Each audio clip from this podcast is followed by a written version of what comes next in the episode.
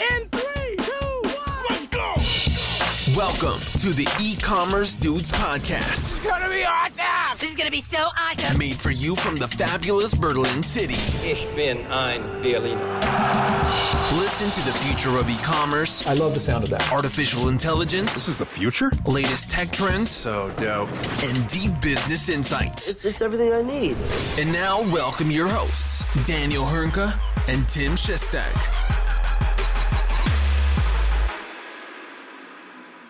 Hallo und herzlich willkommen zu einer neuen Folge bei den E-Commerce Dudes. Es ist Mittwoch, der 9. November 2022. Mein Name ist Daniel Höhnke und natürlich auch heute wieder mit dabei the one and only Tim. Tschicke, tschicke, tschicke, Shazzy Chester. Grüß dich, mein Großer, was geht? Grüße zurück, Grüße zurück. Daniel, du bist ja aktuell auch in Berlin, oder? Heute ja. Sehr schön. Sehr schön. Bist du eigentlich auch im, im WM-Fieber? Packt es dich schon in Richtung Äh, Katar? auch. Und hast du die. Ja. Überhaupt Also ich bin nicht. richtig, ich bin, also es ist, es ist äh, ein, ein Unikat, es ist besonders einfach, dass so eine WM im Winter stattfindet. Ich finde, das könnte man auch mal ruhig wertschätzen. Ja, das ist doch einfach. Du hast recht. Also, ja, Ja, wir da, predigen ja immer hier in dem Podcast, man muss mit Veränderungen lernen, umzugehen, ne? Aber ich, also mit der Veränderung komme ich zum Beispiel überhaupt nicht Ja. klar. da lassen Menschen einfach ihr Leben, damit wir das sehen können. Das ist doch einfach Ja. wunderbar. Also wirklich, das ist, äh, ich glaube, übernächste, nächste, übernächste Woche startet das Ganze Irgendwie schon. so, ja. Und ich äh, bin da überhaupt nicht gerade begeistert von oder freue mich schon, irgendwelche tollen Spiele zu sehen. Vor allem irgendwie nach diesem Interview gestern im ZDF, ne, was der WM-Botschafter da rausgehauen hat. Mann, da hast du doch äh, als Fußballfan aus der, äh, nicht der LGBTQ-Szene, ich weiß gar nicht, ob ich das jetzt richtig ausdrücke, aber ich meine das überhaupt nicht, falls es falsch ist, ich meine das nicht böse, äh, ja, angehörig fühlt, dann hast du natürlich noch mal gleich viel mehr Bock, nach Katar zu fliegen, um da dein, dein Land zu unterstützen von den Rängen, ne? Äh, Absolut. Also das ist wirklich äh, ein, ein schwieriges Thema und äh, ich glaube, es geht nicht nur uns so, die dort aktuell nicht im WM-Fieber sind. Und naja, ob sich das nachhaltig in dem Standort Katar ändern wird, bezweifle ich auch mal sehr stark. Nun gut. Nun gut, das soll aber nicht unser Thema heute sein. Unser Thema heute ist wieder pures E-Commerce-Know-how in Form von aktuellen News, Nachrichten, Statistiken, Zahlen und parallel dazu heute eine Besonderheit. Ich und du, wir gucken parallel, Hm. parallel den Shop Usability Award, der gerade läuft. Es werden gerade die Kandidaten ähm, ähm, vorgestellt für die Kategorie Freizeit, Hobby und Haustier. Ich bin mir nicht sicher, ob ich es schaffe, parallel das Ganze zu verfolgen. Wenn ich es schaffen sollte und die Gewinner dazu äh, parallel sehe, dann werde ich das mal hier reinstreuen. Also nicht wundern, wenn wir gerade äh, spontan das Thema einfach mal kurz switchen und ich hier einen Gewinner verkünde. Aber ich will es nicht versprechen, dass ich mich sowohl auf den Podcast vollkommen als auch auf den Shop Usability Award konzentrieren kann. Schön zu sehen, dass er in einem Kino stattfindet und schön zu sehen, dass wieder viele Leute da sind. Das war ja in der Vergangenheit leider nicht möglich gewesen. Schöne Grüße an Johannes Altmann und dem ganzen Team an dieser Stelle. Ja, und ich habe mir natürlich passend dazu, ne, mein, äh, auch wenn du mich da letztens mega gedisst hast, ja, aber äh, ich habe natürlich mein Supporter-Posting für Volair Closing äh, mit, mit Stolz getan. Ja, ich habe mein, mein, mein Volair-Hoodie auch gerade an. Also sozusagen, das ist, weißt du, da, ist- da habe ich gerade mehr, ähm, sage ich mal, Fan-Emotionen als äh, in Bezug auf die WM. Deswegen schöner, schöner Vergleich gerade. Äh, ich, ich bin da richtig, ich bin, ich, ich drücke gerade richtig die Daumen. Ja, die kleinen Knöchelchen sind schon ganz weiß. Äh, das gleich in der Kategorie Fashion. Äh, hoffentlich Volair wohlverdient den Pott nach Hause holt. Ja? Äh, Ja gut, man muss ja sagen, hier hast du größere Chancen, einen, einen kostenlosen Hoodie oder ein kostenloses Kleidungsstück von Volia abzustauben, wenn du so eine Werbung machst. Ich gehe nicht davon aus, dass der Emir von Katar oder wer auch immer dir jetzt aktuell nochmal ein bisschen Geld sponsern würde dafür, dass du was Positives sagst. Ich glaube, den Einflussbereich hast du noch nicht da. was, äh, ich kann es ja mal ausholen. Ich glaube, dann bin ich so richtig unten durch überall, ne, wenn ich mich da öffentlich so pro Emir von Katar äußere. Aber es wäre mal, wär mal ein schönes Experiment. Und Geld bekommst du auch nicht. Also lose-lose, muss man Mist, dazu ist sagen. Mist. Nee, ist Mist. Lassen wir einfach mal. Das lassen wir mal. Das lassen wir mal. Aber gut, ähm, wir haben heute ja uns auch so ein bisschen gedacht, wir haben immer so viel schlechte Neuigkeiten zuletzt gehabt. und auch heute sind wir nicht ganz frei davon. Das ist einfach äh, der Zeit, in der wir aktuell uns alle befinden, etwas bedingt. Aber wir gucken auch gerade ganz aktuell nach Themen, vielleicht sogar noch mal ein bisschen genauer und ein bisschen detaillierter hin, ähm, wo wir vor allem auch mal positive Nachrichten zu verkünden haben. Ähm, und dem ist heute auch bei unserem großen Hauptthema ist das genau der Fall, womit, wo ich gesagt, wo, also muss ich ganz offen zugeben, als ich das gelesen habe, habe ich ein paar Minuten gebraucht, bis ich es geglaubt habe. Ich weiß nicht, wie es dir ging, Tim, mit damit. Äh, das ist schon, da hat man dreimal hingeguckt, oder? Ja, also damit rechnet man einfach überhaupt nicht. Oder ich persönlich rechne damit nicht. Wir persönlich wissen natürlich, dass die Dachregion, insbesondere Deutschland, viele Softwarelösungen anbietet, ja, viele gute Softwarelösungen. Aber, und das ist jetzt eigentlich das Thema von der, äh, oder das Fokusthema der heutigen Episode, dass der Dachsoftwaremarkt an der Position Nummer zwei weltweit ist, das hätte ich tatsächlich überhaupt nicht erwartet. Also ich glaube, allein Deutschland macht einen, ähm, einen Umsatz von knapp 28 Milliarden Euro in, äh, mit dem, mit dem Software-Business. Und äh, ich weiß gar nicht, hast du die Zahl für USA? Das sind ja höchstwahrscheinlich. Über 200, über 200 Milliarden Dollar, die da umgesetzt ja. werden. Aber vielleicht nochmal, um, um unsere Zuhörer hier nochmal so ein bisschen abzuholen. Und zwar, ähm, die Tage äh, bin ich auf LinkedIn von äh, meiner Kontakte, Julius Göllner, hier auch äh, übrigens schöne Grüße, ähm, auf einem Post von ihm gestoßen, dass der Dachmarkt der zweitgrößte Softwaremarkt der Welt ist. Was ist damit gemeint? Jegliche, sag ich mal, Lizenzen und all so ein Gedöns, was da so mit reinfließt, nicht Dienstleistung, das muss hier ähm, einfach nochmal betont werden, äh, aus den Bereichen Unternehmenssoftware, Anwendungssoftware, Produktionssoftware, System, Infrastruktursoftware und so weiter. Also all das, was wir brauchen, den ganzen lieben langen Tag, um eigentlich unserer digitalen Arbeit hinterher oder nachgehen zu können.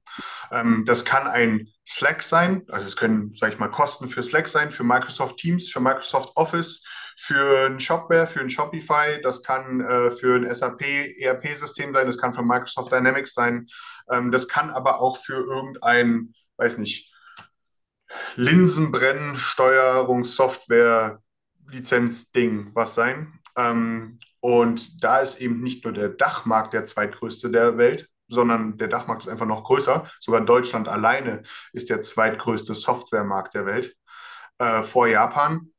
Ähm, und das ist, da war ich sehr überrascht gewesen, ähm, dass, dass so viel ähm, Geld mit, du hattest es gerade erwähnt gehabt, ne, in Deutschland werden alleine 28,25 Milliarden Euro allein mit Softwarelizenzen und dergleichen umgesetzt ähm, jetzt in diesem Jahr 2022 schon mal hochgerechnet. Ähm, das ist ziemlich groß, ziemlich viel.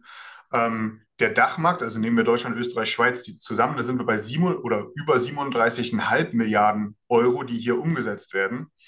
Ähm, und das ist sehr, sehr, sehr beeindruckend. Ähm, jetzt kann man sich natürlich fragen als Hörer, schön, toll, toll, danke für die Info, kann ich mal irgendwie für einen schlauen Spruch mitnehmen oder so.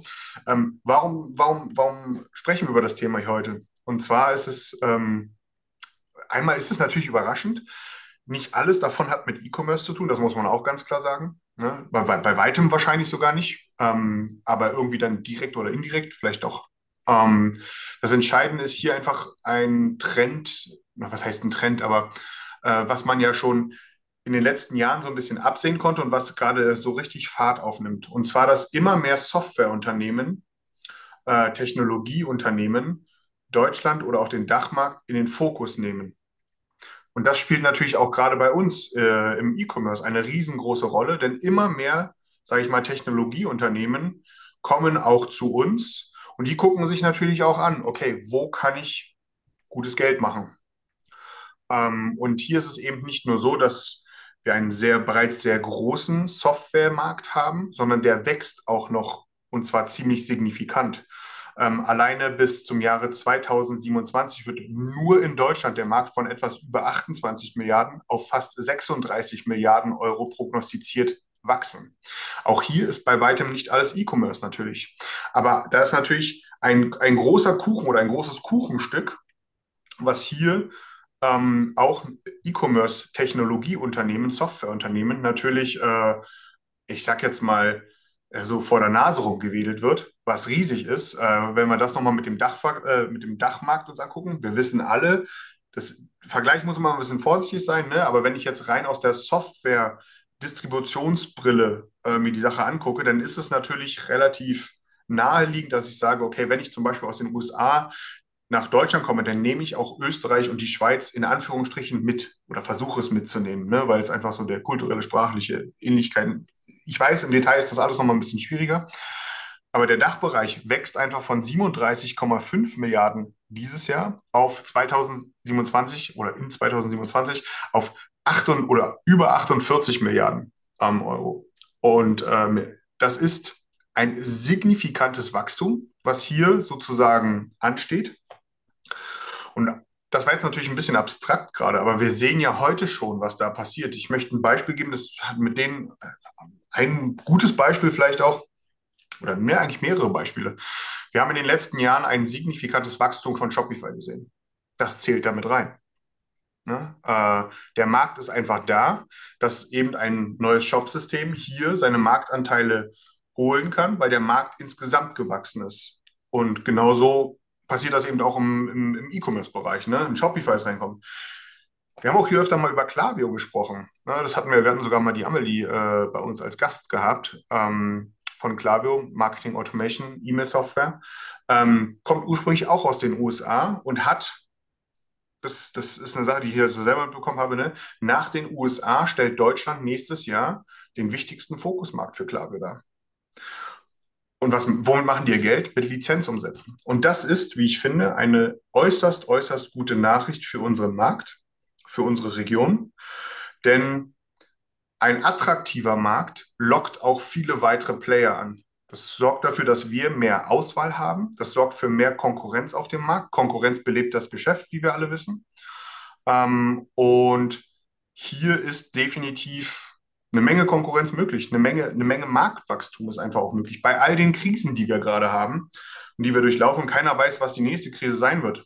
Aber die Bereitschaft, ich weiß nicht, wie es dir geht, Tim, aber äh, wenn ich das mal so vergleiche, vor zehn Jahren musste man wirklich, jetzt mal rein aus der Agenturbrille gesprochen, musste man wirklich über jeden Lizenzcent sozusagen äh, hart diskutieren.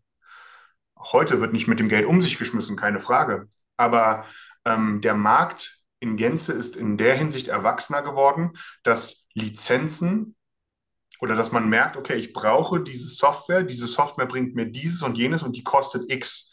Ja, äh, das ist einfach viel, viel normaler geworden. Es war früher auch schon normal, aber es ist heute noch mal viel, viel normaler geworden, weil der Markt einfach erwachsener geworden ist. Und da haben wir, glaube ich, in den letzten zehn Jahren einen guten Anfang gemacht und jetzt beginnt es eigentlich erst so richtig. Wir, wir reden hier über Sphären, die ähm, hätte ich so ehrlich gesagt nicht gedacht. Ich hätte eher gesagt, dass China da irgendwie so ein Riesending ist oder so. Die sind ja auch riesig, ne? sind, glaube ich, auf Platz vier oder fünf.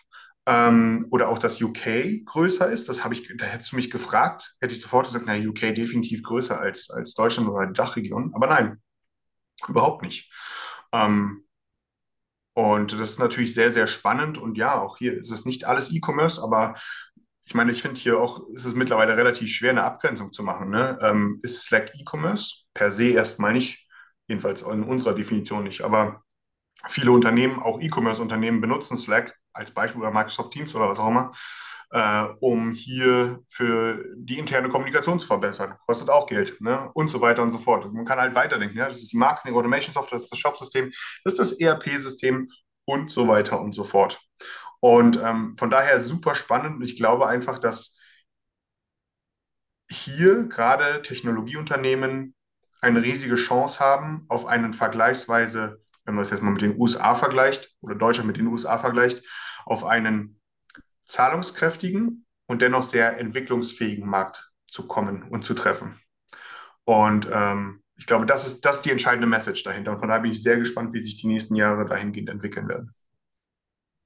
Ich denke, du hast einfach auch ein, einen Wechsel bezüglich des Mindsets, was das Thema Lizenzen angeht, während du vor einigen Jahren noch dir nichts anderes vorstellen konntest, als ich zahle eine Software einmalig oder für einen gewissen Fixbetrag und dann sehr geringe oder geringe laufende Kosten versus heutzutage zahlst du einen recht großen Batzen an Geld und das quasi jährlich. Und Unternehmen haben verstanden und können nachvollziehen, okay, das ist ein Stück Software, das kostet mich was und es ist wertvoll und dementsprechend kann ich dafür auch einen gewissen Betrag verlangen, ja. gerade für große Enterprise-Unternehmen.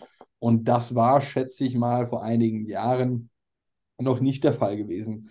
Was natürlich auch mal interessant wäre, ja, was ich gerne mal sehen würde, wenn du so einen Vergleich hast zwischen was machen Umsätze für Software oder was machen deutsche Softwareunternehmen für Umsätze versus aus allen anderen Bereichen. Weil ja. ich glaube, wir aus Deutschland sind dort auch sehr gut aufgestellt. Stichwort sowieso Gartner Magic Quadrant von den, äh, vom, vom Digital Commerce, wo wir mit vier, fünf Systemen, mit vier, fünf Softwarelösungen vertreten sind. Dann kommt noch dazu etwas wie Celonis, Personio, SAP als Ganzes. Ich vermute, auch dahingehend wären wir nicht schlecht aufgestellt, wenn es darum geht, einen Vergleich der unterschiedlichen Systeme aus den unterschiedlichen Ländern oder aus den unterschiedlichen Regionen. Mit Sicherheit, USA wird auch hier die Nummer eins sein. Das äh, wahrscheinlich schon. Gar nicht zu bestreiten. Aber wir sehen auch so eine Überraschung, wie du schon gemeint hast. UK haben wir hinter uns verdrängt. Vermutlich sind die Platz 3 mit 7, 28 Milliarden. Platz 4. Platz 4 sogar. Ja. Wer, wer sind denn die Top 3? USA, Deutschland und? Japan. Japan sogar, wow. Ja. Aber das, äh, das hätte ich jetzt auch, oder Japan hätte ich natürlich auch noch zu den oberen Plätzen dazu gezählt. Dementsprechend, das wäre mal tatsächlich auch eine Statistik. Vielleicht gibt sich oder macht sich jemand die Mühe und erstellt eine derartige. Hm. Nichtsdestotrotz wirklich, wirklich äh, coole Zahlen und Dementsprechend, ja, was sagst du? Ich habe noch was. Äh, und zwar, ähm, das wollte ich jetzt in den langen Monolog von mir jetzt gerade, ich wollte ihn jetzt nicht noch ja. unnötig verlängern, aber es gibt natürlich eine Sache, die ich hier gerne nochmal mit einwerfen würde. Auch ähm, ein in meinen Augen Wachstumsgrund im Vergleich zu vor langer Zeit. Ähm, wir, egal in welchen Bereichen, wir sind heute in einem, in einem Zeitalter, in einem, im Cloud-Zeitalter. Ich weiß, das ist ein sehr allgemeiner Begriff, Ne? Äh, in vielerlei Hinsicht reden wir auch über äh, Software as a Service Produkte. Also selbst ein das neue SAP, S4 HANA, ist ein Cloud-Produkt. Das neue Microsoft äh, Dynamics 365 ist ein Cloud-Produkt, also ein SaaS-Produkt in dem Sinne. Ähm, ein Klaviyo ist ein SaaS-Produkt, ein .digital ist ein SaaS-Produkt und so weiter und so fort. Also immer mehr Softwarelösungen, im Grunde ist das ein Slack auch, ähm, HubSpot als CRM, also es könnte, diese Riege könnte man so ewig weiterführen.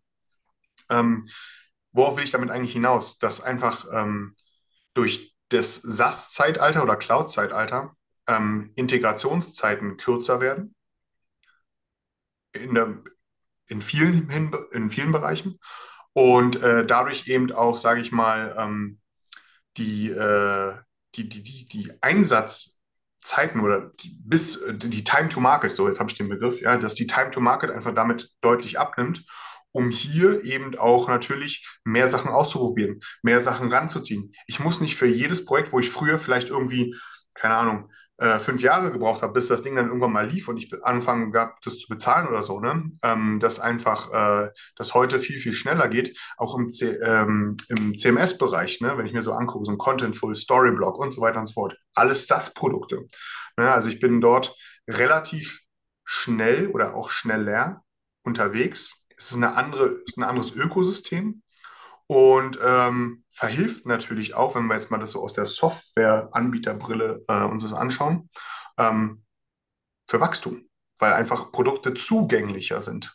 Ja, ähm, und das ist, glaube ich, auch sehr spannend, ähm, dass sich einfach so ganz generell der Markt mehr in diese Richtung bewegt.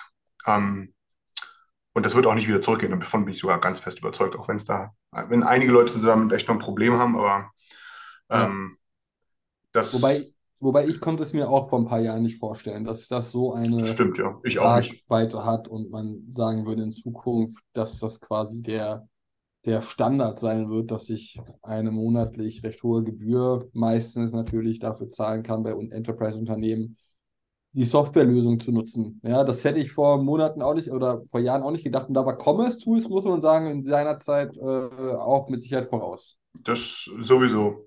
Thema hatten wir ja hier auch schon ein paar Mal, ne? Das weiß nicht, wann war es, 2013, dass man da sagt, ich bringe mein Shopsystem ohne Frontend raus. Ähm, äh, salopp ausgedrückt, das muss man, die Weitsicht muss man auch erstmal haben und vor allem den langen Atem.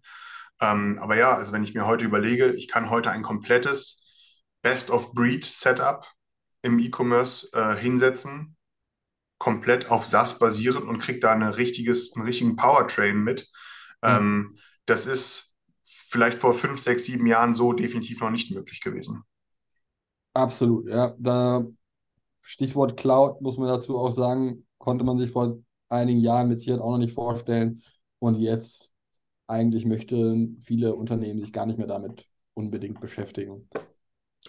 Zu Recht. Nun gut, nun gut. Lass uns weitermachen und dort mhm. äh, kommen wir nun zu den ja, klassischen News der Woche bezogen auf Shop-Systeme. Und dort gibt es eine ganz interessante Kooperation. Und zwar zwischen dem Kollegen von Ernst Young und Shopify. Und zwar ähm, gibt es dort eine strategische Partnerschaft. Man tauscht sich miteinander aus, unterschiedlichste Consultants. Ich weiß gar nicht, wie viele da war. Eine immens hohe Zahl. Ich weiß, ich glaube, 10.000 Consultants, ja. 10 Consultants alleine sollen in Bezug auf, äh, ja genau, 10.000 Consultants sollen rund um das Thema Shopify geschult werden und dann natürlich gerade in dem Enterprise-Bereich Shopify an die Unternehmen in Anführungszeichen verkaufen. Und ich finde, das ergibt durchaus Sinn. Ja, also auch Unternehmen möchten ja quasi ähm, Shop-Lösungen nutzen und auch schnell skalieren können. Und manchmal möchte man auch so, so einen kleinen Testpilot ähm, ausprobieren und an den Start bringen. Und auch für sowas eignet sich ja Shopify sehr schnell, um etwas zu vertesten, ein neues Produkt zu vertesten Voll. und so weiter und so fort. Ja, also da gibt es aktuell vermutlich nichts Besseres als Shopify. Und man muss ja dazu auch sagen, Shopify hat zwar den Ruf, dass es ausschließlich kleine Unternehmen ja, oder nur für kleine Unternehmen gedacht ist. Dem würde ich aber durchaus widersprechen. Es gibt einige Use Cases, wo man auch sagen kann, ein Shopify, gerade ein Shopify Plus, ergeben da durchaus Sinn für diesen Business Case. Ja, und dementsprechend auch für ein Shopify super interessant, um einen weiteren Schritt in Richtung Enterprise Software zu machen im äh, und, und, und Enterprise Unternehmen zu gewinnen. Äh, Enterprise-Unternehmen, das ist auch doppelt gemoppelt, oder? Enterprise, Enterprise. Aber um große Unternehmen zu gewinnen, weil vermutlich, Daniel, wird ein Ernst Young dir bei deiner privaten Steuererklärung nicht helfen, sondern viel eher bei den großen Big Playern und da möchte Shopify Plus mit Sicherheit auch einen Fuß in die Tür bekommen. Ich finde es ein mega Coup, ähm, der ja Ne, also wenn wir sagen, eine, eine, eine strategische Partnerschaft, dann klingt das ja schon mal cool. Ne? Auf Englisch ist es offizielles Wording eine Global Alliance. Ich finde, das klingt mal ein bisschen cooler, äh, die, die, die, die da geschmiedet wurde. Und ich glaube, jeder kann sich auch gerade selber ausrechnen, okay, Ernst Young, 10.000 Consultants, die rennen jetzt alle rum mit Shopify sozusagen im Koffer.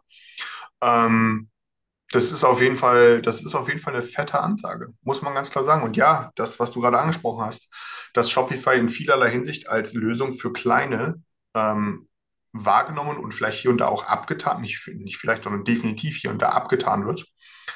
Ähm, das wird sich, das wird nicht alles verändern, aber das ist halt ein, ein, auch ein Puzzlestück, ein ziemlich großes Puzzlestück hier mit dieser Global Alliance. Ähm, um genau dem entgegenzuwirken. Ähm, ich kann hier auch genau meine eigene Erfahrung mit reinbringen. Ne? Es ist genauso, auch wie du es auch gerade angesprochen hattest. Ne? Ähm, ich weiß nicht, dieses Gespräch hatte ich relativ häufig in den letzten zwei Jahren von großen Enterprise-Unternehmen, wo man halt zum Beispiel mit den Marketing-Leuten spricht oder so, die sagen, hey, wir, wir haben hier ein Produkt, wir wollen hier recht schnell ein Produkt einfach mal den, auf den Markt raushauen. Mache ich das über meine interne IT, dann dauert das zwei Jahre, bis da was steht weil ne, aus der internen IT, also ich will jetzt niemanden aus der internen IT blamen, bitte nicht falsch verstehen, aber ne, aus den internen IT-Strukturen sozusagen da was hinstellen, wo man dann einfach mal was schnell vertesten kann. Ähm, dieses einfach mal schnell, das fällt da halt einfach aus. Und ja, man kann, und das kann ich selber so sagen, man kann ein ernsthaftes E-Commerce-Projekt oder als ein ernsthaftes Ergebnis in einem E-Commerce-Projekt mit Shopify äh, in 30, 40 Tagen hinsetzen vielleicht sogar kürzer. Ja, also das, das geht. Es, man muss da mal aufpassen, ne? das, ist nun, das sollte nicht der Maßstab sein, weil es Die Universalantwort ist da die richtigste. Ja, äh, es kommt drauf an, aber es geht einfach auch. Und es ist eine Mindset-Frage. Und wenn es hier geschafft wird, bei Ernst Young diese Consultants daraufhin trainiert zu bekommen, dass die das auch verstehen, dass ein Shopify als SaaS-Lösung, als Easy-to-Market SaaS-Lösung ähm, nicht nach dem Motto funktioniert, ich packe da jetzt mal meinen 300 Seiten RFP drüber und das muss dann alles funktionieren, sondern eher andersherum. Was bietet mir das System? Was bietet mir das Ökosystem? Das adaptiere ich und dann bin ich auch schnell live und, und schnell in, in Zahlen drin. Äh, wenn sie das hinbekommen, dann kann das, glaube ich, ein ziemlich cooles Ding werden. Also von daher, ich bin gespannt, wie sich das entwickeln wird. Absolut. Also man muss durchaus sagen, das ist ein sehr smarter Schachzug.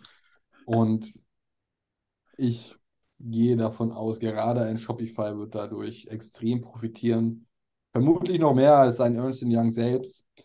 Man findet mit Sicherheit einige Use Cases dafür, die genau für, für das Thema Shopify bei den Kunden von Ernst Young passend sind.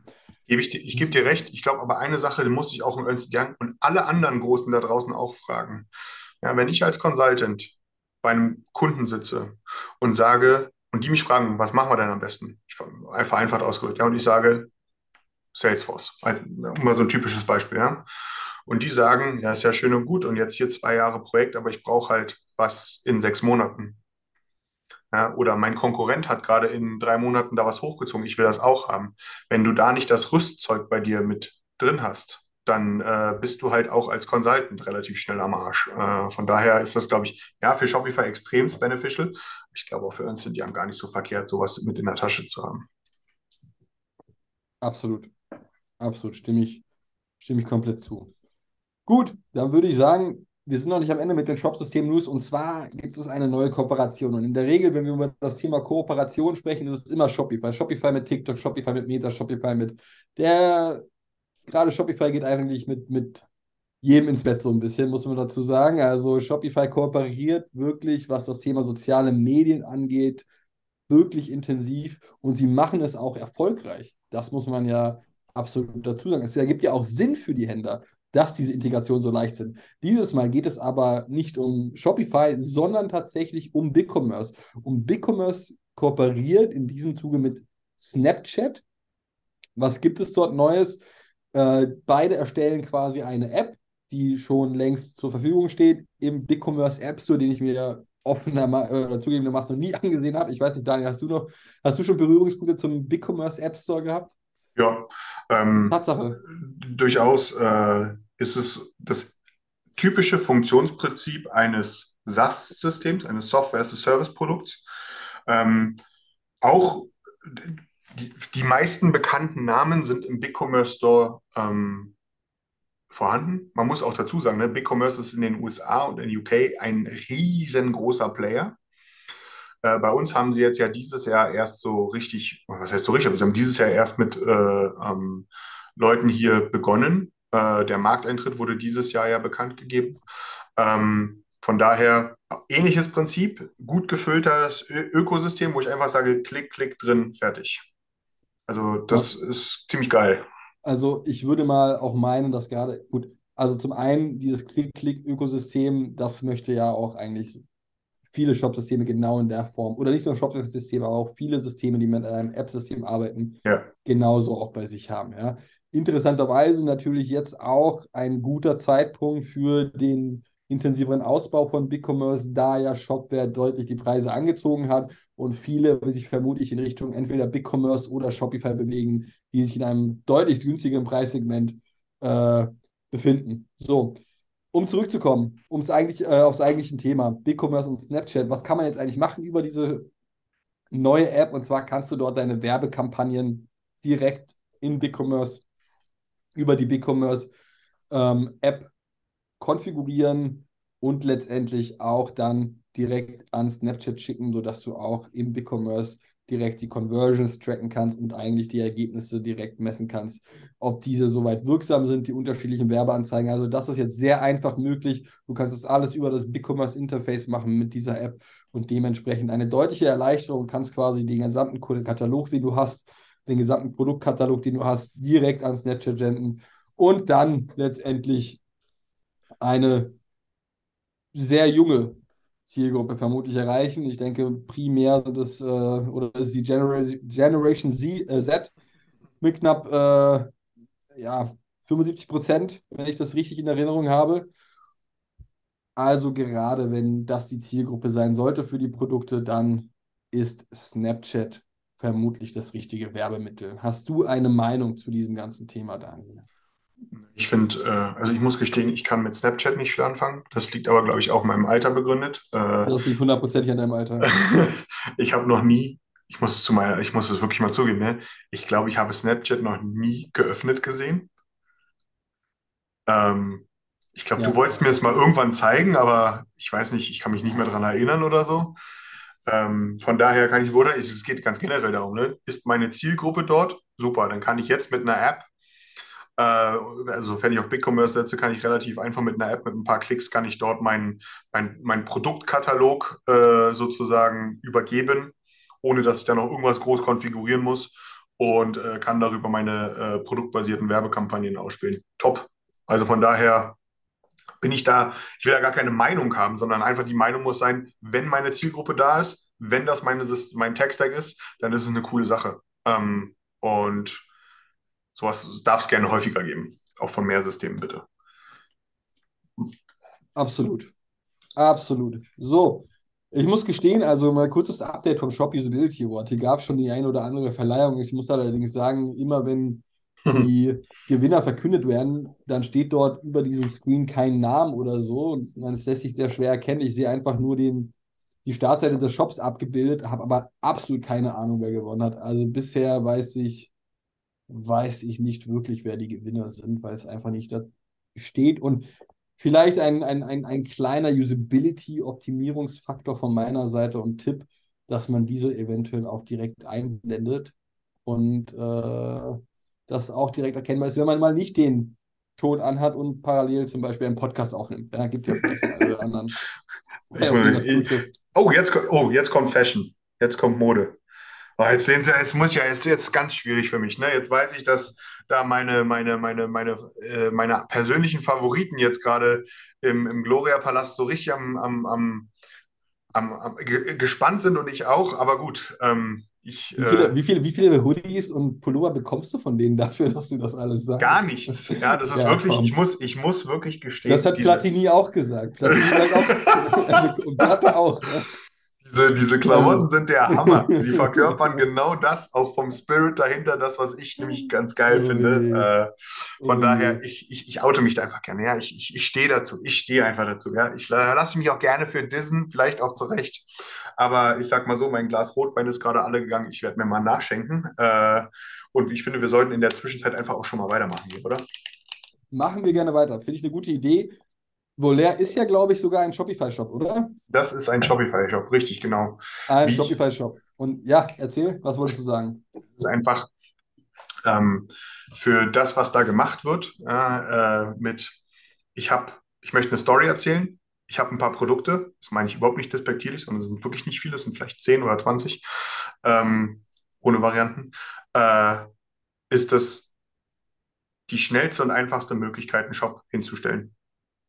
Ähm, und von daher ist das Kon- nicht verwunderlich. Die Konkurrenz ist nicht ohne. Snox, C&A, Hugo Boss und das kann ich wieder nicht erkennen, leider, wer der fünfte Ich würde vermuten, wahrscheinlich auch zu Recht, aber dass ein Hugo Boss deutlich, deutlich andere ähm, Kosten hat, was seine E-Commerce-Infrastruktur angeht, Meinst als du? es ein Volair hat. Bin ich, oder ein Snox. Ich meine, Snox Meinst ist du? relativ ähnlich aufgestellt wie jetzt ein, ähm, Volair äh, softwareseitig.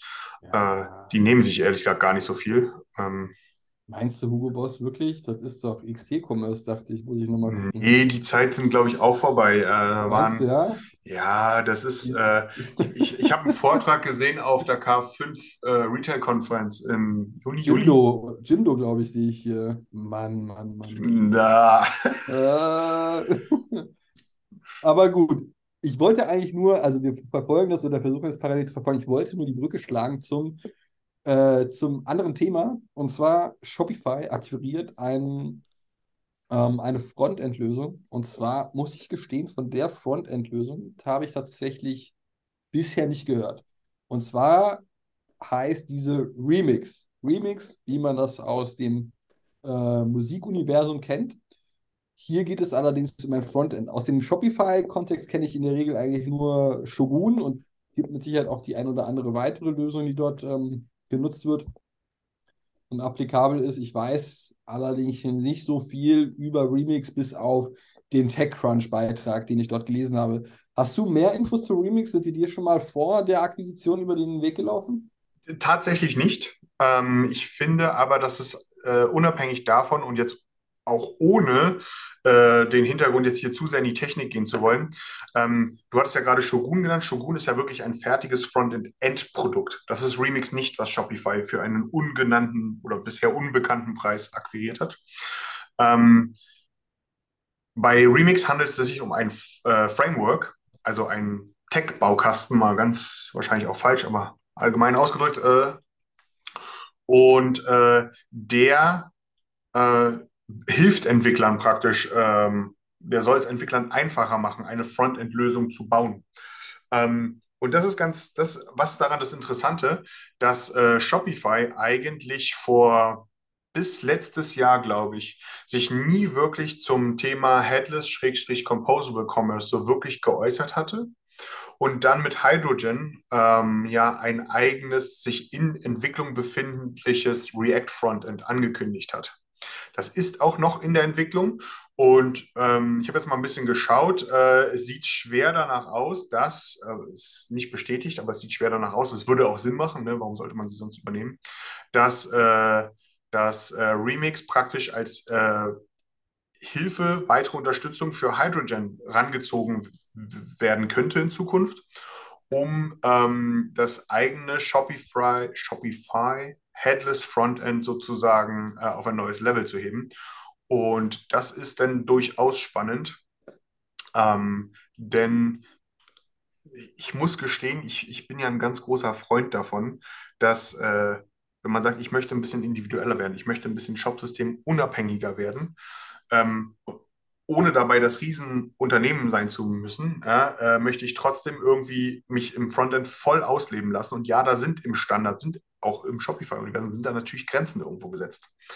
Äh, diese, diese Grenzen kann ich entfliehen, wenn ich sage, ich mache ein Headless Frontend, da habe ich im Grunde mehr oder weniger keine Grenzen und kann da bauen, machen und handeln, wie ich möchte.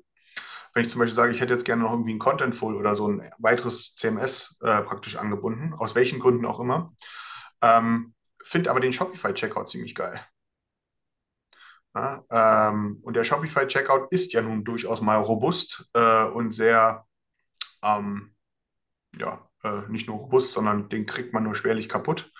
Äh, ich will zum Beispiel auch Shopify Payments nutzen. Dann kann ich mir praktisch äh, mit Hydrogen perspektivisch eine Frontend-Headless-Lösung bauen, relativ nah am, Shopify, äh, Shopify, oh Gott, am Shopify-Universum dran ähm, und so wie es aussieht, ist Remix hier ein wichtiger Baustein für Shopify, um das Ding aufs nächste Level zu bringen. Lass uns gespannt sein. Ich, ich finde es generell, das ist ein spannender Bereich. In, ähm, und ja, wir müssen einfach gucken, wie sich da Shopify in den nächsten äh, Monaten und Jahren in dem Bereich entwickeln wird. Ja, wobei, also man muss ja sagen, ich glaube, Headless Frontend ist vielleicht nicht die beste Bezeichnung für ein Frontend. Das, äh, das ist ja schon der Kopf. Also das ist ja.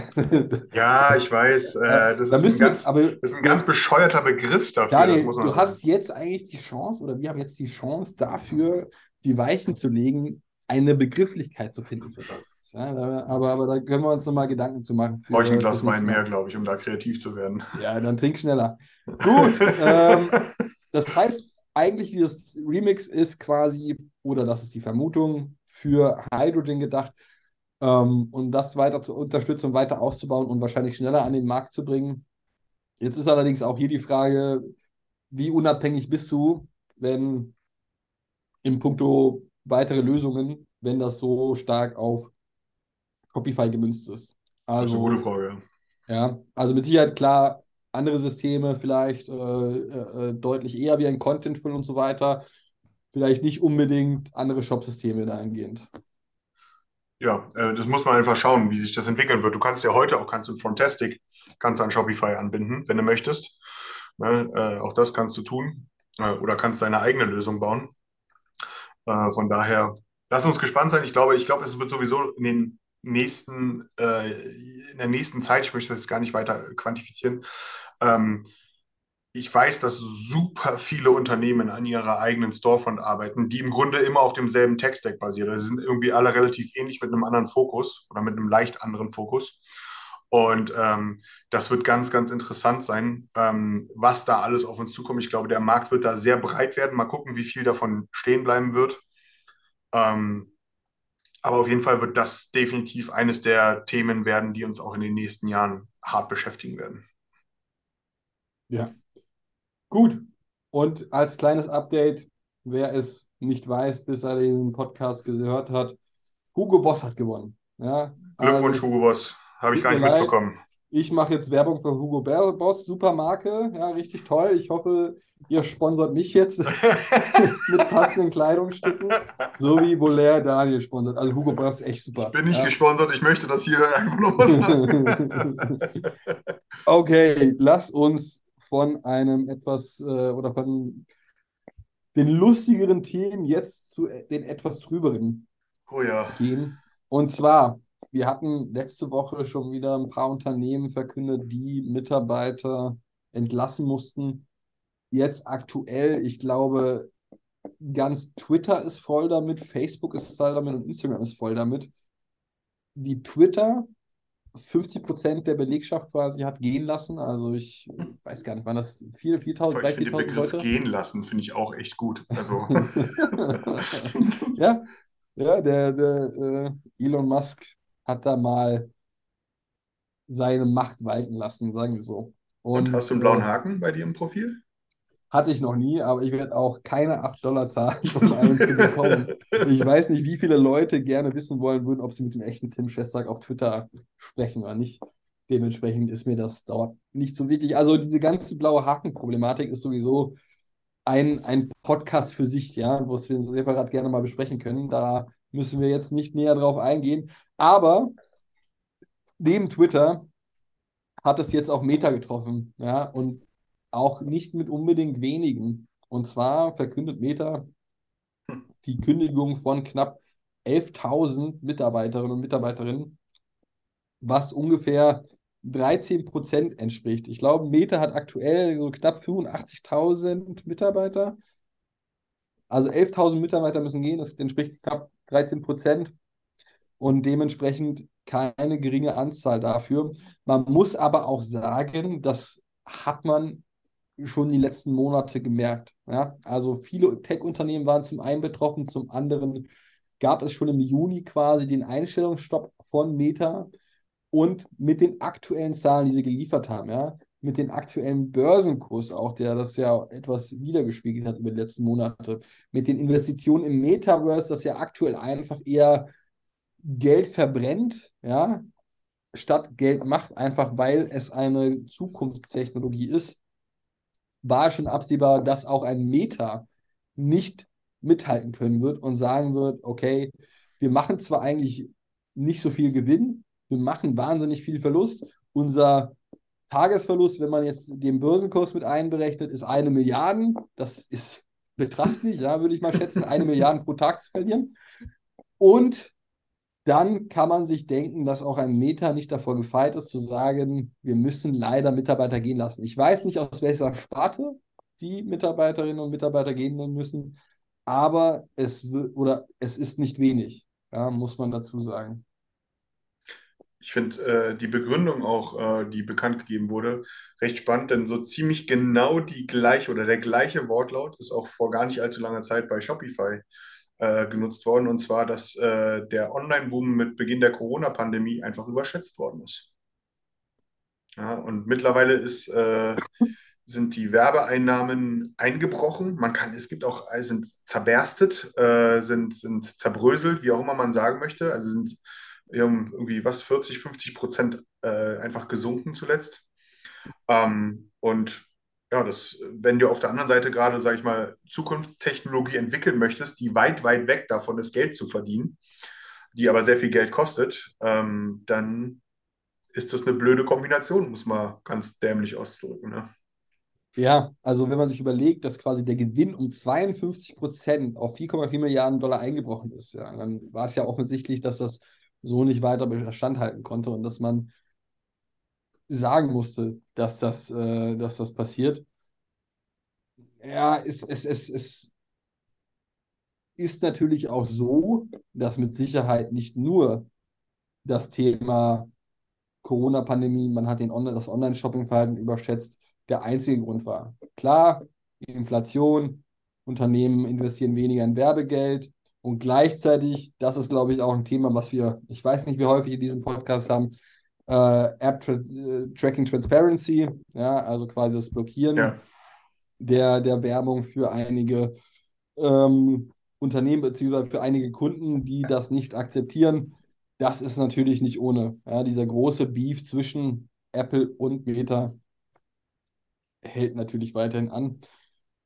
Nun ja, Aktienkurs ist allerdings im Vergleich zu den letzten ein, zwei Tagen nach oben gestiegen, dadurch, dass man eben verkündet hat, vermutlich auch, dass 11.000 Mitarbeiter gehen müssen und dadurch Kosten eingespart werden. Ist auf jeden Fall ein Brett, ey.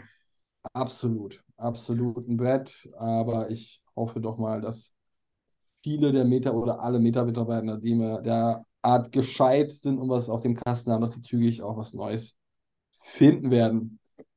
Gut, aber ich möchte oder wir möchten nicht mit einer negativen Nachricht diesen Podcast enden. Und dementsprechend haben wir noch drei coole, ja doch drei coole Nachrichten. Nee, zwei coole Nachrichten, zwei von dreien. Ähm, und die eine ist tatsächlich sehr interessant, Ja. weil, weil ein Lebens- oder einer der größten Lebensmittelhändler Deutschlands sich immer gesträubt hat, was, wenn es um das Thema Onlinehandel mit Lebensmitteln geht. Ja, also quasi ein eigener Online-Shop mit Lebensmitteln. Und nun hat man sich doch tatsächlich dafür entschieden, einen Online-Shop zu starten im Jahr 2023 dann und Lebensmittel zu liefern. Wie genau das aussieht, das wissen wir auch noch nicht. Und das weiß wahrscheinlich nur Al- Aldi selbst. Und das ist das Unternehmen, das es geht. Aldi Süd, um genau zu sein. Denn die planen tatsächlich einen Online-Shop für Lebensmittel im Jahr 2023. Es wird schon kräftig nach Mitarbeitern gesucht. Das Ganze soll auf der äh, Softwarelösung Spryker basieren. Also gerade Aldi hat ja in den USA vor kurzem einen Online-Shop, was das Thema Lebensmittellieferung angeht, gelauncht. Dort kooperiert man noch mit dem Unternehmen Instacart auch nicht gerade klein, ist dem einen oder anderen vermutlich auch schon bekannt. Und jetzt soll das Ganze in Deutschland stattfinden.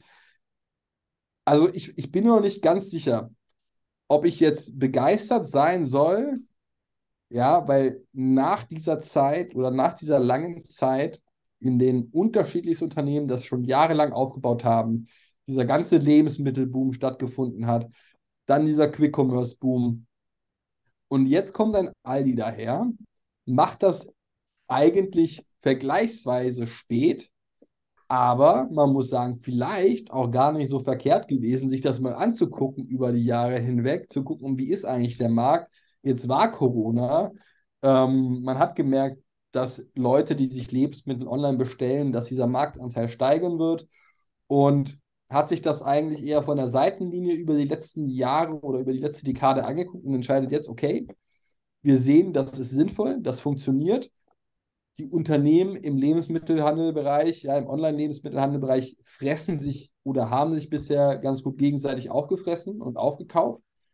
Und jetzt starten wir mal, weil wir denken, jetzt ist der richtige Zeitpunkt, jetzt ist es nicht mehr so kostenintensiv, komparativ zu davor. Und jetzt können wir die Gunst der Stunde für uns nutzen und diesen Lebensmittelbereich in Deutschland starten. Also vielleicht auch komplett durchdacht und sehr sinnvoll, was sie eigentlich gemacht haben. Vielleicht, wenn sie, also ich sag mal so, die, die Messlatte oder die, die Benchmark ist jetzt relativ krass. Ne? Ähm, wenn du jetzt in den Markt einsteigst, dann musst du wirklich schon was bieten. An uns beiden wird das Ding von Aldi Süd vorbeigehen. Das ist auch so ein Kritikpunkt, den ich habe. Warum macht sie Aldi Süd, also warum kriegen sie es jetzt 2022 oder 2023 nicht geschissen, ja, äh, in der Online-Welt wenigstens äh, als ein Aldi aufzutreten? Ähm, Finde ich total Banane, ehrlich gesagt, aber das ist ein anderes Thema. Ähm, die Messlatte ist relativ hoch. Ähm, dass jetzt einfach, äh, äh, gehen wir mal davon aus, dieser Aldi Online-Shop würde auch nach Berlin liefern, ja? Tun wir mal so. Dann müssten die mit einem Rewe konkurrieren, mit einem Bringmeister konkurrieren. Rewe, muss man ganz klar sagen, hat, kommen wir auch gleich nochmal in einem anderen Kontext zu, aber ähm, hat sich hier auch deutlich weiterentwickelt und hat sich hier auch mit dem Thema äh, Wochengroßeinkauf, sage ich mal, auch ähm, im Gegensatz zu den Quick-Commerce-Anbietern ähm, ganz gut behauptet. Kontinuierlich gewachsen und weiter ausgebaut. Stichwort Quick-Commerce. Ähm, Flink, Getir, Gorillas und wie sie alle heißen, äh, sind omnipräsent. Äh, ein Volt zum Beispiel bei mir, ich kann mir mittlerweile einen Schokoriegel vom Späti liefern lassen. Ja? Ähm, innerhalb von ein paar Minuten. Ähm, das ist, das spielt da alles mit rein. Von daher bin ich gespannt, wie es genau aussehen wird. Dabei geht es mir nicht darum, wie der Shop in, von der Optik her aussehen wird. Das ist mir relativ latte sondern eher, wie das gesamte Konstrukt da aussehen wird. Ähm, da, weil es kann, also wenn, wenn die jetzt wirklich um die Ecke kommen und sagen, so, ja, du kannst da dein, dein Gurke, Banane und äh, Tiefkühlschnitzel ja, äh, bestellen und die kommen dann nächste Woche, ja, dann brauchen, können sie es auch sein lassen. Also von daher, ich gehe davon aus, dass denen das bewusst ist. Ähm, aber jetzt müssen sie auch erstmal liefern, sozusagen. Ne? Ja, von daher, ich, ich, bin gespannt. Ich bin echt gespannt, wie das jetzt aussehen wird, weil klar, die Erwartungshaltung an so einen, man muss ja sagen, Aldi ist ein Global Player, ähm, sind dann jetzt auch relativ groß. Ja, also beim Aldi allgemein Online-Shop, glaube ich, haben sie es ja sogar geschafft, dass sie Aldi Süd und Aldi Nord vereinen. Und beim Lebensmittel-Online-Shop ist es dann wieder nur Aldi Süd. Super schade, super schade. Verstehe ich, ich verstehe das einfach auch nicht, wieso man da nicht mal langsam seine Kräfte einfach bündelt. Und äh, aber gut, das Blatt steht woanders geschrieben. Äh, aber ich finde es cool, dass sie sich ausprobieren. Ich bin sehr gespannt, was denn die Features sein werden, warum man dort kaufen sollte, was dort die Vorteile sein werden. Ist es der Preis, ist es die schnelle Lieferung, was auch immer. Wir werden, wir werden sehen. Wir werden sehen. Aber du meintest, glaube ich, sogar vorhin, dass sie dieses Jahr knapp 50 Leute für diesen E-Commerce-Bereich einstellen möchten, richtig? So ist es offiziell bekannt. Äh, von daher ist auch eine Challenge. Auch als Aldi musst du erstmal überzeugen, warum IT-Experten zu Aldi gehen sollten. Ja. Ja, also das, ich möchte das jetzt gar nicht schlecht oder gut reden, nicht falsch verstehen, aber auch jedes Unternehmen muss heute einfach, da zählen die alten Stände einfach nicht mehr. Ne? Du musst in dem Bereich einfach ein bisschen mit der Zeit gehen. Ich will jetzt auch denen nicht unterstellen, dass sie es nicht tun, aber es muss einfach auch passieren. Ähm, von daher würde ich sagen, lass uns einfach ganz kurz zum nächsten Thema springen. Das ist auch nur eine, einfach der, der Voll Vollständigkeit halber dass äh, die großen Tech-Unternehmen waren bei uns im Fokus, nicht nur heute, sondern auch in den letzten Wochen, eher mit nicht so guten News, auch hier bei Amazon. Da wird zwar jetzt offiziell noch niemand großartig entlassen, allerdings hat Amazon angekündigt, ähm, dass es einen Einstellungsstopp gibt oder geben wird. Ähm, und das ist dann doch signifikant, denn alleine Anfang letzter Woche waren ähm, noch über 10.000 offene Stellen äh, allein in der Retail-Sparte äh, offen weltweit. Ähm, und so wie es aussieht, wird davon kein einziger aktuell eingestellt, weil man sich aufgrund der wirtschaftlichen Lage unsicher ist, wie sich das jetzt weiterentwickeln wird und da auch eher, sage ich mal, die auf der Vorsichtsspur fährt, anstelle auf der Überholspur. Ähm, und wenn man das vergleicht mit zum Beispiel einem Meta, dann äh, ist das ja schon fast eine gute Nachricht, muss man ja auch sagen. Ja, das, das muss man da durchaus sagen. Man muss natürlich auch dafür ergänzen, dass auch ein Amazon quasi immer noch wächst und gar nicht mal so wenig. Auch Amazon Cloud Business wächst mit 27 Prozent, aber das ist deutlich langsamer als noch vor einem Jahr, als es ja. Mitte 30 Prozent gewachsen ist. Ne? Und dementsprechend ist das eine durchaus berechtigte Art und Weise voranzuschreiten und zu sagen, okay, wir machen jetzt erstmal einen Mitarbeitereinstellungsstopp Nichtsdestotrotz, nichtsdestotrotz, gerade von einem Amazon oder gerade von den ganzen Tech-Playern hat man das zunächst nicht erwartet. Es war alles auf Wachstum, Wachstum, Wachstum. Und jetzt hat es sogar auch ein Amazon getroffen. Zwar nicht mit Kündigungen oder einer Entlassungswelle, aber zumindest in einer simplifizierteren, vereinfachten Form, dem Einstellungsstopp. Ja, von daher mal schauen, wie es da weitergehen wird. Und genau. Ähm, apropos weiter, ich habe heute was äh, im Fernsehen gesehen, in den Nachrichten hier in, den Berliner, in der Berliner Abendschau, ähm, dass heute, wirklich heute war, ich weiß gar nicht, ob es die, ja doch, es war die Eröffnung, auch unser äh, Verkehrs, ah, ich meine, Digi, äh, unser Digitalminister äh, war dort gewesen und hat das einmal selber ausprobiert. In Berlin hat jetzt nach Köln der erste äh, sogenannte Pick-and-Go-Rewe aufgemacht. Ähm, Prinzip hier ist, ich gehe mit, ich authentifiziere mich mit meiner App, gehe in diesen Rewe-Markt rein, pack einfach alles ein, was ich möchte und gehe einfach raus. Und es wird praktisch über mein Online-Konto abgewickelt und berechnet. Und äh, in diesem Laden sollen über 500 Kameras DSGVO-konform ähm, äh, installiert sein. Ähm, es wird dann geguckt, auch mit Gewichtssensoren, die in den Regalen verbaut sind, was ich da rausnehme und so weiter und so fort. Ähm, und soll wohl eine Genauigkeit von mindestens 97 Prozent haben. Und das System soll noch weiter dazu lernen. Ich bin sehr gespannt. Ich würde es ja gerne mal ausprobieren, so alsbald, ähm, wie das so funktioniert, weil sowas interessiert mich denn natürlich einfach, um es mal gemacht zu haben. Vielleicht hier auch nochmal, dieser Laden ist nicht rein auf dieses System ausgelegt, sondern ich kann das so nutzen. Wenn ich aber ganz klassisch mit, äh, äh, also es gibt eine ganz normale Kasse auch in dem Laden, wenn ich keinen Bock auf das System habe. Ähm, so ist klingt wie nach einer krassen Kompromisslösung so ein bisschen. Aber ähm, ist nun mal so. Von daher, ich bin gespannt und ich hoffe sehr, dass es sowas durchsetzen wird, äh, weil es ist ja natürlich jetzt mal rein aus der Technologie interessierten Sicht ähm, eine coole Nummer. Ist ja das, ich meine, Amazon Go, ne? Äh, kommt als erstes von. Rewe. Absolut. Ja, naja gut, man muss natürlich auch sagen, dieses Thema, dass immer noch Kassierer und Kassiererinnen vor Ort sind und da das Ganze noch nicht ganz automatisch passiert, hängt natürlich auch damit zusammen, dass ich äh, vermuten würde, der klassische deutsche Bürger oder deutsche Bürgerin ist noch nicht, ist noch nicht so weit. Also zumindest ist noch nicht jeder so weit zu sagen, okay, ich lege das Vertrauen in die Hände einer Maschine, ob sie das richtig kalkuliert oder eben nicht. Genauso ist es eigentlich auch schon bei diesen ganzen Schnellkassensystemen, wo man selbst scannen kann. Das finde ich Ja. wahnsinnig effizient und viel besser. Aber manche Leute möchten einfach lieber das Ganze von einer Kassiererin oder einem Kassierer äh, gescannt bekommen. Aber ich finde es zumindest schön, dass es diese Option gibt für diese technikbegeisterten, technikaffine Kundschaft. Ich glaube, das ist aktuell an der Schönhauser Allee, Genau, das sein? Schönhauser Allee, genau, direkt in Berlin Mitte. Nee, ist ja schon Prenzlauer Berg offiziell. Äh, Aber zentral.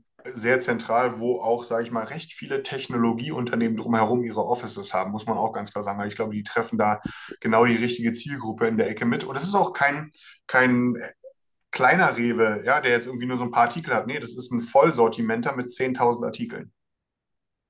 Ja, also das ist wahrlich nichts Kleines, äh, muss man auch ganz klar sagen. Ähm, von daher weiter so. Mal gucken, wie sich das, wie das angenommen wird. Ja, mal gucken, wie das angenommen wird. Die arbeiten das ja, ach so, mit einem israelischen Technologieunternehmen namens Trigo Vision arbeiten wir da Ja, zusammen. Interessant. genau. Okay, cool.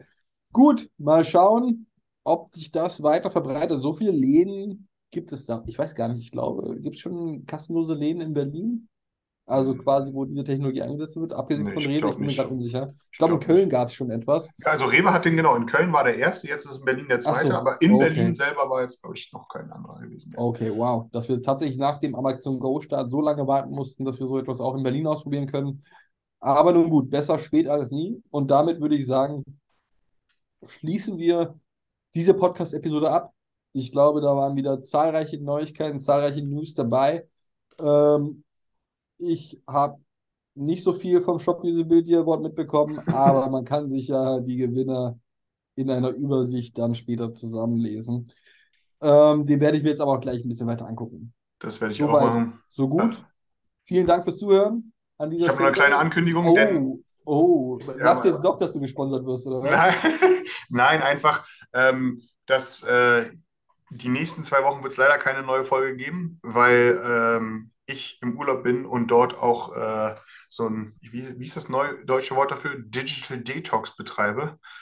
Ähm, und da wirklich mal äh, runtersteppe ähm, und dann wieder in der letzten November, ersten Dezemberwoche wieder voll dabei bin. Ähm, dann auch gerne ein bisschen mehr. Dann ist es jetzt, morgen habe ich meinen letzten Arbeitstag bei Overdose äh, und äh, gehe dann sozusagen am Freitag in den Urlaub äh, und freue mich dann mit dir, wenn ich wieder da bin. Hoffentlich ein bisschen gestärkt, äh, bisschen fitter wieder. Äh, dann wieder gemeinsam im Podcast anzugreifen. Ich freue mich auch. Ich wünsche eine super Erholung. Wo geht's denn hin, wenn man fragen darf? Nach Jamaika. Nach Jamaika. Da hat wohl der Closing ja richtig was springen lassen in den letzten Wochen und Monaten. Also Manometer, da. das kann ja nicht ganz günstig gewesen sein. Super, ich wünsche dir ganz viel Spaß dort, erhol dich gut, äh, schick ein paar Fotos Da und kannst du Gift äh, draufnehmen, Alter. genieß den, den Strand und, und die Sonne. Danke, danke euch da draußen. Super. Bis demnächst. Ciao. Bis dann, ciao, ciao.